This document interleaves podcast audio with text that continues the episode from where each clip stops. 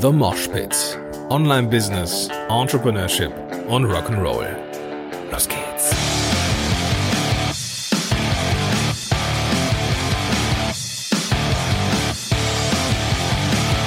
Moinsen, du Rocker, und herzlich willkommen zu einer neuen Folge von Entrepreneurs Mosh Pit. Ja, es gibt ein, es gibt Neuigkeiten in diesem Podcast. Zumindest was die äußere Verpackung angeht, gibt es ein paar Veränderungen. Ich bin so ein bisschen zu meinen Wurzeln zurückgegangen. Solopreneurs Moshpit hieß der Ursprungspodcast. Der ist jetzt unternehmerisch, ähm, richtet sich nicht mehr nur an die Einzelunternehmer, sondern eben auch an die, die das Ganze so ein bisschen mit Team größer denken könnten, so wie ich mir das auch vorstellen kann und es tue. Und deswegen kommt der Entrepreneur hier rein in diesen Moshpit, deswegen die Namensänderung. Ein Cover, das ich dem Ding hier neu gegönnt habe. Und ähm, ja, das ist jetzt hier etwas, was entsteht. Die Folge heute dreht sich aber um eine Person, die gegangen ist. Und ähm, wir haben also hier beide Seiten, wir haben etwas Neues und wir haben etwas, etwas erschaffen und wir müssen etwas loslassen. Und ähm, loslassen müssen wir Mara Sticks, die du vielleicht kennst, die äh, als ähm, Online-Unternehmerin unterwegs war und jetzt eine, ja, so eine Delle, so in meine Filterblase gehauen hat, ähm, weil sie mit sehr, sehr jungen Jahren an äh, ja, einer sehr, sehr tückischen Krankheit gestorben ist. Ähm, Mara ist so alt wie ich gewesen, 38, also deutlich zu jung, um zu sterben. Und naja, Schuld war etwas echt, eine echt Kackkrankheit so. Und ähm, wenngleich ich, das darf ich auch einfach sagen, denke ich, äh, nie der größte Fan war, eben weil sie so war, wie sie, wie sie war, ähm, möchte ich hier diese Folge A ihr widmen und ja, so ein Stück weit abschließen. Und ähm, wie gesagt, wenngleich ich nicht der größte Fan war, aus Gründen, die ich dir auch gleich mit Sicherheit geben werde, ähm, hat sie doch einiges gemacht für dieses, für dieses Online-Marketing, ähm, was ich hier, naja, in, in Form gießen möchte und so ein Stück weit mein Tribut zolle. Ja, das äh, jetzt kein Mara-Schrein hier errichten oder sowas, das, ähm, ich glaube, das hätte sie auch gar nicht äh, cool gefunden.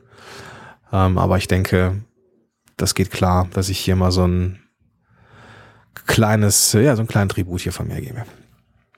Ähm, das, was mich berührt hat am Ende, jetzt, also gestern war es, gestern äh, hat es, glaube ich, der Henry Appell zum ersten Mal äh, gehabt. Und dann ist es echt durch viele geteilt worden oder von vielen geteilt worden, die mit mir irgendwie zeitgleich angefangen haben in Facebook, äh, in, in diese, diese Online-Marketing-Kiste, die irgendwie aufgetaucht sind.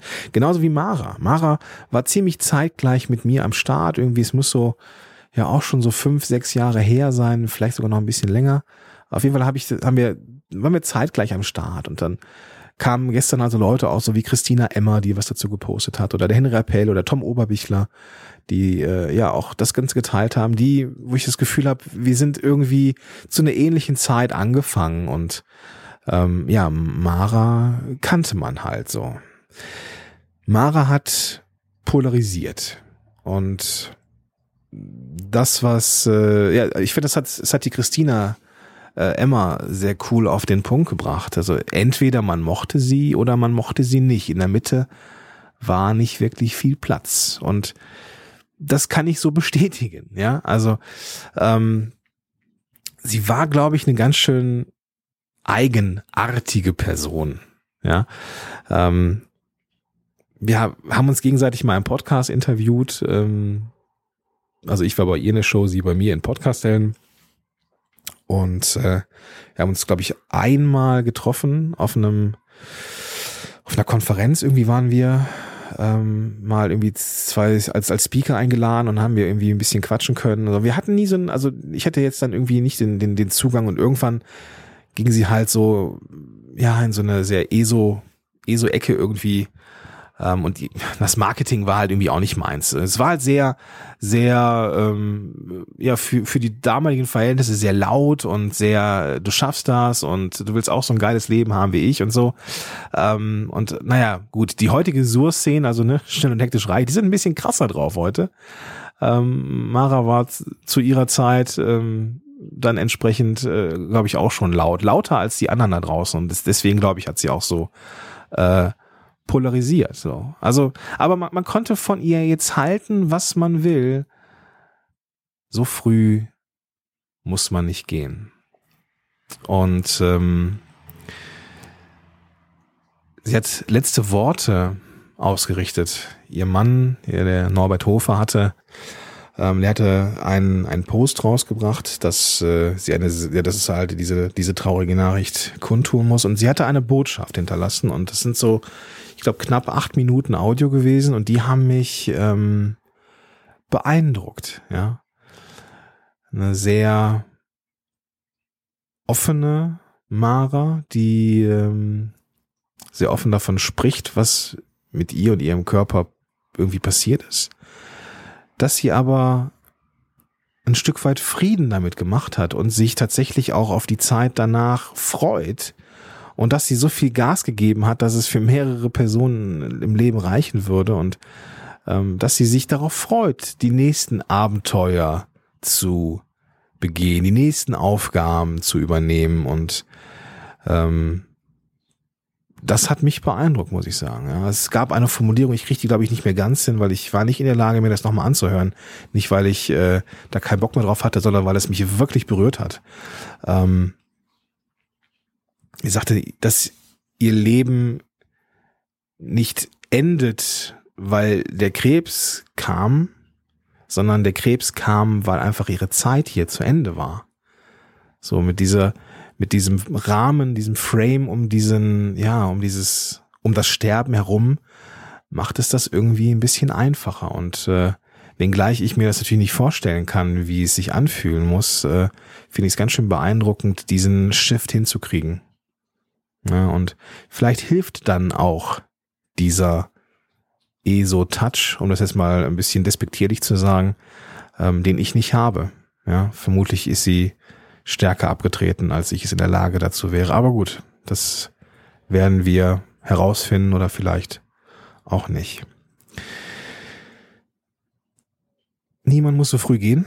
Ähm, und ich habe jetzt äh, ja erzählt, dass, dass, dass wir irgendwie, ne, dass, dass wir, dass, ich, dass mir irgendwie so der Zugang fehlte, aber das ist natürlich nicht das, was hier das Tribut ist, sondern das, was mich, ich möchte das rausstreichen, her herausheben, was ich ja beeindruckend finde, gerade jetzt in der, im Rückblick des Ganzen.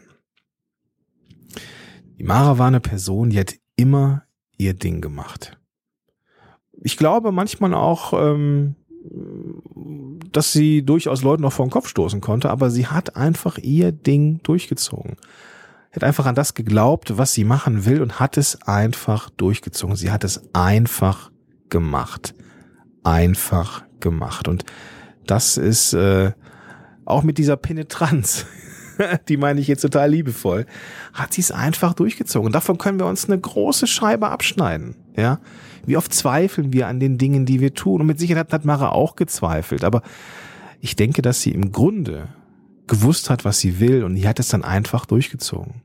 Ja, wie, sie hat, glaube ich, irgendwie intuitiv gewusst, wie wertvoll Zeit ist. Und hat einfach gemacht, hat ihr Leben genossen.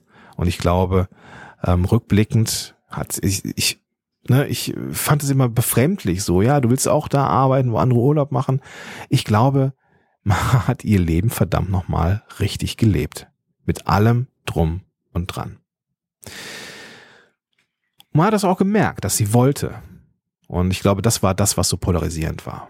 Sie ist eine richtige, so was diese Online-Marketing-Szene angeht, so ein bisschen so ein Pionier. Er hat sehr früh verstanden, wie man, dass man Facebook nutzen kann, Da haben andere Facebook noch äh, belächelt und sie hat mit Facebook schon echt gut Umsatz gemacht. Ja, sie hat sehr früh in Zielgruppen gedacht, dass sie geguckt hat, wer ist Zielgruppe, auch das Ganze konstruiert hat. Also richtig unternehmerisch. Okay, gibt es diese Zielgruppe? Was ist deren Problem? Und wie kann ich es lösen? Also Produkte an den Markt angepasst und nicht umgekehrt. Ja, nicht guckt, dass man irgendwie was Geiles entwickelt und dann irgendwie Kunden findet, die dann vielleicht passen. Sie hat sich konkrete Märkte angeschaut und hat für diese Märkte ganz bestimmte Produkte entwickelt. Und das hat wunderbar funktioniert. Und das war so die erste Frau, die mir bewusst aufgefallen ist, die wirklich verstanden hat, wie man verkauft. Und das klingt jetzt, also wie man im digitalen Marketing verkauft. Ja, das klingt jetzt vielleicht auch so, äh, äh ich will jetzt nicht, dass es irgendwie so sexistisch klingt oder ich will jetzt nicht diese Gender-Diskussion auf, auf, aufstacheln, aber ähm, ich, ich erlebe es ja in meiner Arbeit auch, dass den, dass die Männer oftmals zu laut trommeln, wenn es ums Marketing geht. Und die Frauen, also nicht alle, aber ne, du weißt, was ich meine, jetzt nicht die Frauen in allgemein, aber dass viele Frauen ihr Licht leider unter den Scheffel stellen und sich mehr trauen dürften und sollten. Und sie hat es einfach, einfach nicht gemacht. Sie war ein Rollenbild, Rollenvorbild für viele, viele Leute da draußen, gerade viele Frauen, die sich durch sie auch getraut haben, ähm, ihr Ding zu machen. Ja. Und ich kenne die Geschichten und ich weiß, dass das, glaube ich, auch so in, im, im Marketing, äh, das ist also gerade die, die, die, dass es auch manchmal vielleicht ein bisschen pushy war und äh, vielleicht ist sie auch manchmal übers Ziel hinausgeschossen, was so, äh, was so den Verkaufsprozess angeht. Da, da, das weiß ich, ja, da, da, da, da habe ich einfach, äh, äh, ja, ja, Menschen in meinem Umfeld gehabt, die durch diesen Prozess gegangen sind, aber ähm, ich glaube, am Ende können wir uns doch einiges davon abgucken. Nämlich Ding zu tun, das zu tun, was wir machen wollen. Vielleicht muss man es besser dosieren, aber wichtig ist, dass man das Leben lebt, weil es kann theoretisch mit 38 zu Ende sein. Und dann willst du nicht rückblicken und sagen, ey, hätte ich mal hätte ich mal ein bisschen mehr Gas gegeben im Marketing. Ja. Naja.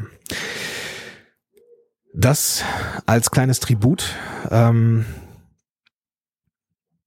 da ist jemand gegangen, der äh, ja irgendwie mich beeinflusst hat, ja, ähm, auf verschiedenste Weise. Mm. Und naja, was mich halt total schockiert ist, dass wir zusammen angefangen haben, das gleiche Alter haben. Und ich glaube, das, jetzt merke ich, dass ich mich wiederhole. Mit 38 sollte das Leben noch nicht vorbei sein. Deswegen lass uns das Leben leben. Lass uns das Leben leben. In diesem Sinne, ich bin raus, wünsche dir einen großartigen Tag und ich freue mich, wenn wir uns in der nächsten Folge wiederhören von einem, ja, neuen Podcast Entrepreneurs Moshpit. In diesem Sinne, ich bin raus und sage bis dahin, dein Gordon Schönwälder.